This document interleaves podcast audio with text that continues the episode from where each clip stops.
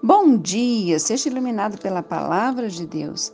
Filipenses 4, 8. Finalmente, irmãos, tudo que for verdadeiro, tudo que for nobre, tudo que for correto, tudo que for puro, tudo que for amável, tudo que for de boa fama, se houver algo de excelente ou digno de louvor, pensem nessas coisas. A Bíblia nos orienta, né? ela nos traz orientações detalhadas sobre o tipo de coisas que nós devemos pensar. Neste versículo, nos instrui a pensar em coisas boas, coisas que nos edificam e que não nos arrasam. Os pensamentos que temos certamente afetam o nosso modo de agir e também o nosso temperamento. Tudo que o Senhor nos diz é para o nosso próprio bem.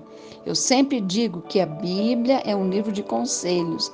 É Deus como Pai aconselhando os seus filhos. Ele sabe o que nos faz felizes e o que nos faz infelizes.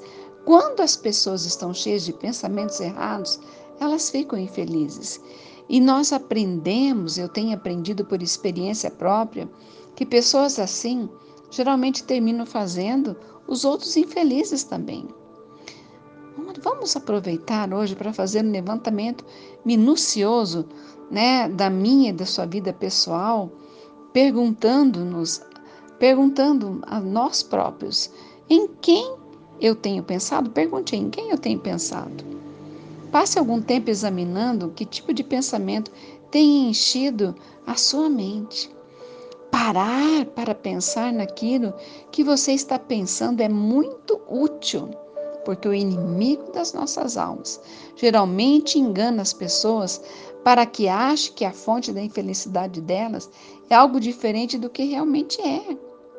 Ele quer que, é, que as pessoas pensem que tudo é por causa do que está acontecendo ao redor, né, as suas circunstâncias, né?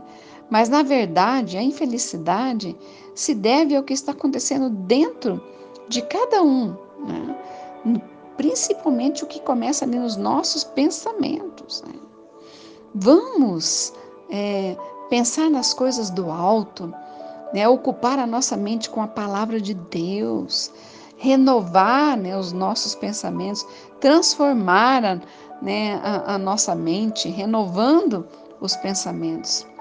Quando eu e você mudamos né, é, a nossa mente, os nossos pensamentos, é, abre-se diante de nós um caminho de uma vida mais livre, mais leve, uma vida vitoriosa.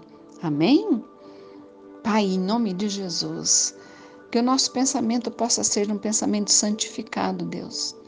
Um pensamento voltado para as coisas do alto, para a tua palavra, Pai, para aquilo que traz vida e não aquilo que muitas vezes começa ali no nosso pensamento, influenciando o nosso sentimento e a nossa atitude. Que do nosso pensamento, que, que a nossa mente somente seja ocupada por pensamentos que gerem vida, alegria, paz, motivação, esperança, pensamentos né, que gerem fé. E em nome de Jesus, eu oro para que você tenha esse pensamento. Substitui todo, que os teus pensamentos sejam substituídos por bons pensamentos.